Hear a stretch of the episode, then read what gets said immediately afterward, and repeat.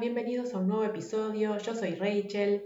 Primero, antes de empezar, si por ahí escuchas un ruido de fondo es la heladera. Resulta que barnicé el escritorio en el que suelo trabajar y como todavía no se secó tuve que trasladar el boliche acá en la cocina. Así que mil disculpas.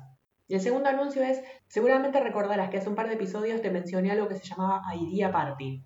Resulta que el sábado 17 de octubre se hizo la Idea Party.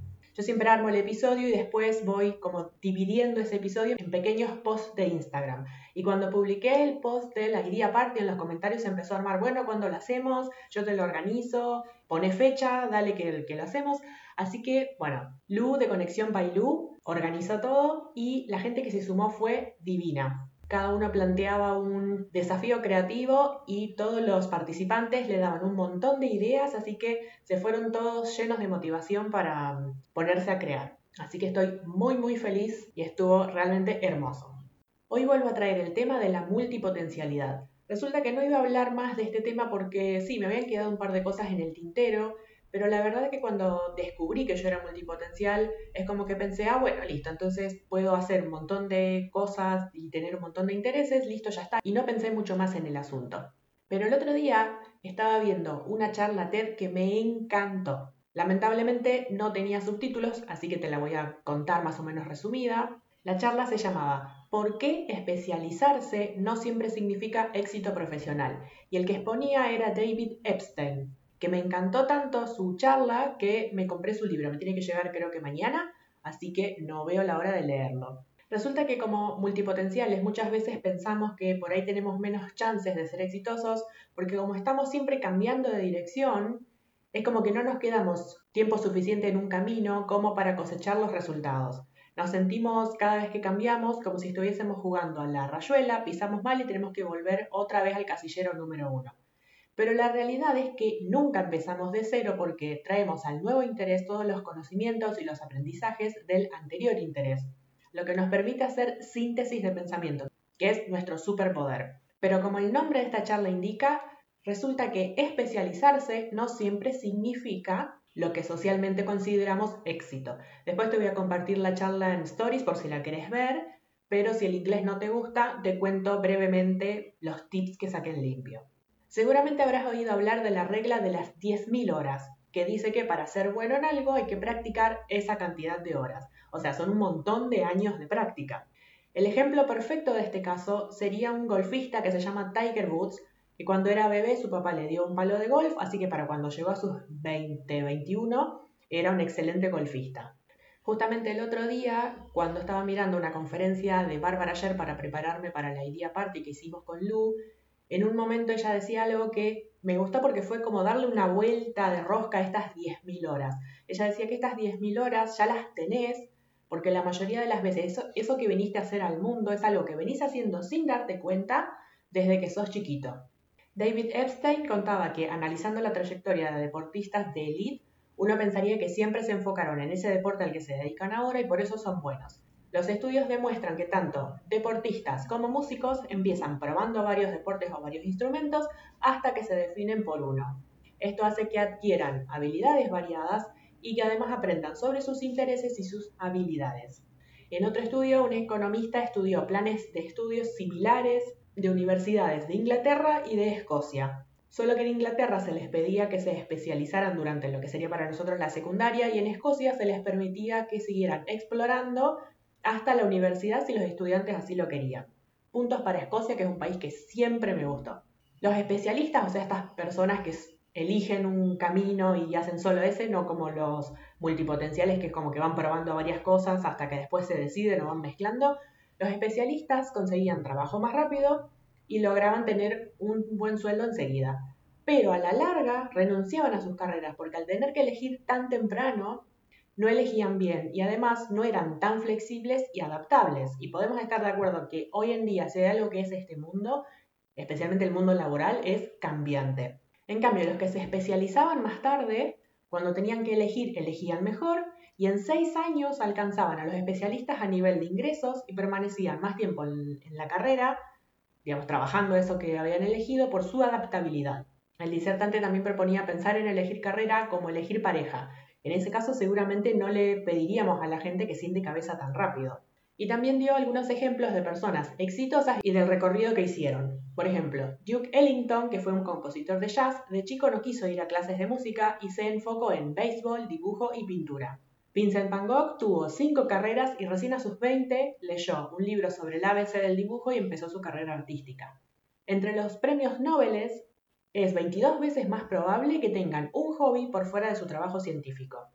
Cuando Roger Federer era chiquito, su mamá, que era coach de tenis, desistió en enseñarle tenis porque era malísimo devolviendo la pelota, así que hizo natación, badminton, un montón de otras cosas y recién después se enfocó en el tenis. Otro punto de la charla es que hay dos tipos de ambientes de aprendizaje. Uno es el ambiente amable, como por ejemplo en el ajedrez o en el golf, en el que las reglas son claras, son siempre las mismas. El feedback es claro e inmediato. Esto está mal, esto está bien. Y el trabajo que haces hoy va a ser igual al que haces el año que viene. El otro ambiente es el de aprendizaje, entre comillas, malvado. Digamos, la traducción de inglés a español no es exacta. Vamos a decir, el, de aprendizaje complicado. En el que los pasos y las metas puede que no sean claras, las reglas pueden cambiar, el feedback puede no venir o venir tarde o incluso ser incorrecto, y el trabajo que haces hoy no va a ser el mismo que el que vas a hacer el año que viene. Cualquier parecido con la realidad profesional actual, mera coincidencia. Si nos especializamos viviendo en este segundo ambiente de aprendizaje, la cosa nos puede salir mal. A veces no especializarse puede sentirse como que nos estamos quedando atrás. Lo que te decía más arriba, esto de jugar a la rayuela y sentir como que empezás otra vez del principio. Pero resulta que las patentes más impactantes no son autoría de quienes se especializaron, sino de equipos de personas que trabajaron diferentes tecnologías y después mezclaron las cosas que todos fueron aprendiendo. Por ejemplo, Gunpei Yokio combinó la tecnología de las calculadoras más las de las tarjetas de crédito y así creó Nintendo. Lo que hace que los creadores de cómics sean exitosos no es ni sus años de experiencia, ni los recursos que tiene la editorial, ni los cómics previos que hayan hecho, sino la variedad de géneros a través de los que han trabajado. Por otro lado, un individuo con amplias habilidades no puede ser reemplazado por un equipo de especialistas que cada uno tenga cada una de esas habilidades. Pero al principio de sus carreras, a los que no son especialistas, no nos centramos en ellos porque parece que se quedaron atrás y no se incentiva nada, que de entrada no se vea como pum para arriba con todas las pilas y que vaya viento en popa. Y por último termina la charla con una frase de Freeman Dyson que dice, un ecosistema saludable necesita tanto de pájaros como de ranas. Las ranas están en el lodo, en el barro, viendo el detalle granular. Los pájaros están en lo alto, si bien no ven los detalles, integran el conocimiento de las ranas. El problema es que les pedimos a todos que sean ranas. Esto me hace acordar, que creo que lo dijo Einstein, eh, hay un, una historieta, un meme que tiene dibujado un elefante, un pez y otros bichos que no me acuerdo qué más, y el maestro dice, bueno, ahora vamos todos a trepar un árbol. Y dice, si juzgamos a un pez por su habilidad de trepar un árbol, siempre vamos a pensar que es un idiota. Entonces, somos todos diferentes, todos tenemos habilidades diferentes y las habilidades de todos son súper importantes. Ahora, escuchar esta charla me encantó, me dio una, una paz, una tranquilidad, porque muchas veces me encuentro pensando, bueno, a mí me hubiese encantado en mis 20 haber sido especialista, haber eh, generado, digamos, como una base segura y después ahí sí me pongo a explorar, a probar, a ver, a, mezclar intereses. Me pasó esto de que empezaba algo, no me gustaba, lo tenía que dejar porque además no podía hacer tripa corazón y, seguir haciendo lo que no me gustaba. Entonces veía a otras personas logrando las cosas que socialmente se aplauden y yo no las podía lograr porque yo no tenía esa estabilidad que tiene alguien que es especialista. Ahora, el par de cositas que me había olvidado de mencionar en el anterior episodio, que era el episodio 7, en realidad no quería hacer como episodio 19 el episodio otra vez de multipotencialidad, porque el anterior también lo hice después del episodio de alta sensibilidad, pero bueno, entonces el lado oscuro de la multipotencialidad, por así decir. Me ha pasado un par de veces de encontrarme ante la situación de tener que explicarles a otras personas de dónde saqué un determinado conocimiento si a ver si no es lo que yo estudié o no es a lo que me dedico, ¿cómo puede ser que yo sepa de eso? Por ejemplo, vamos a suponer que, no sé, es el cumpleaños de un amigo y bueno, todos llevan algo y yo digo, bueno, a ver, me voy a animar a hacer, no sé, esta torta media complicada. Y resulta que tenés algún conocido que sabe cocinar o se dedica a eso. Y cuando caes con el super postre o la super torta que hiciste, te mira y te dice, ¿y dónde aprendiste a hacer eso? Y vos le decís con cara de póker, no, bueno, seguí las indicaciones de una receta o mirando un video de YouTube y te dicen, nada, no puede ser, yo tuve que ir a estudiar para, o hacer un curso para aprender eso. Hay gente para la cual el conocimiento es parte de su ego. Entonces les tocamos como una fibra sensible cuando parece que aprendemos las cosas medio como por osmosis, cuando ellos tienen que ir a estudiarlas o hacer un curso. Es como el dicho este sentir que les estamos mojando la oreja, cuando no es en absoluto nuestra intención. A veces se siente un poco como si cada persona tuviese su propio charco y nosotros vamos y mojamos los pies en el charco de cada persona y salimos corriendo. Otras veces, cuando sale algún tema y yo emito una opinión, eh, me han dicho mis amigos, ufa, de eso también sabes. Ahora, una duda que tengo es si, a ver, ¿el multipotencial nace o se hace? Quiero decir esto. Muchas de las cosas que he ido aprendiendo no las aprendí por, a lo mejor no tanto por interés, después me terminaron gustando, pero muchas veces las aprendí por necesidad o porque no tenía plata para comprarlas o para encargarle a alguien que me las hiciera o porque no conseguía eso que yo quería. Por ejemplo, me acuerdo, habrá sido, no sé, año 2014, 2015, que había una moda horrible. Era pasar por todas las tiendas, por todas las vidrieras y que no me gustara nada de lo que veía. Entonces, ese año decidí comprarme las telas y hacerme las remeras yo misma. Después me terminó gustando porque resulta que después con el tiempo me di cuenta que el diseño es algo que me encanta. Por ejemplo, el fin de semana me pasé mirando eh, una serie en Netflix que se llama Interior Design Masters.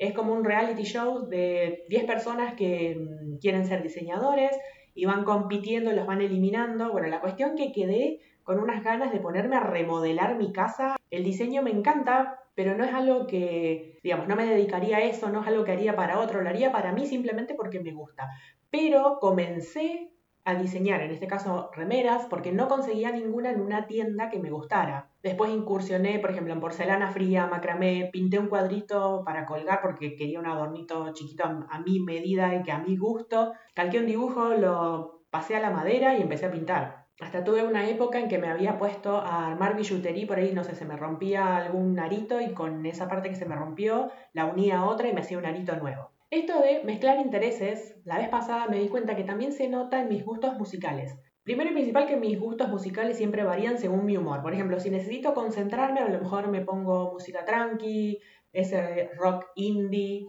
o música electrónica progresiva, música instrumental de cuerdas, dependiendo del tipo de concentración que necesite, si necesito tranquilizarme o si necesito concentrarme. Si necesito, no sé, ponerme pila o estoy buscando motivación, Escucho música de películas, mi, banda favorita es Two Steps from Hell.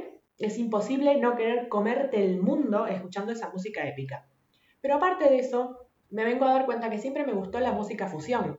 El jazz fusión, bachata tango, rock con gaitas celtas, canciones modernas reversionadas al jazz, al charleston o mi último descubrimiento, el bardcore. Música moderna reversionada con estilo medieval géneros musicales que aparentemente no tienen nada que ver y que no podrían ir de la mano y sin embargo los mezclas y suenan muy bien, así que ¿por qué no vamos a mezclar intereses? Y para finalizar, a diferencia de con la alta sensibilidad, que me pasa que no encuentro ninguna cuenta de Instagram, al, menos en español, para seguir como la gente. O sea, es como que son todas media pelo, no, no me termina de convencer ninguna. En cambio, con la multipotencialidad encontré varias cuentas que después te voy a ir compartiendo en stories para que curioses y sigas si te gustan.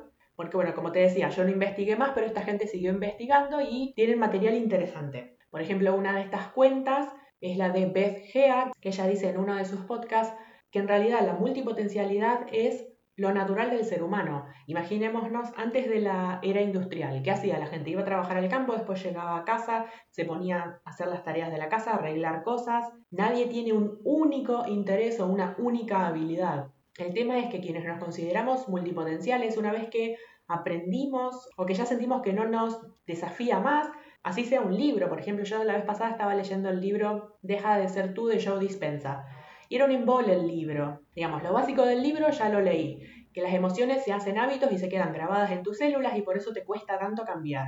Fantástico, ya entendí. Después todo el resto del libro explicando, no sé, casos y cómo cambiarlo y qué sé yo, la verdad que ya me aburría. Y eso es un poco lo que pasa con los multipotenciales. Como siempre espero que te haya gustado este episodio. Si conoces a otro multipotencial, recomendáselo. Pasá por arroba despertar el entusiasmo en Instagram. Contame qué te pareció y nos reencontramos en el próximo episodio.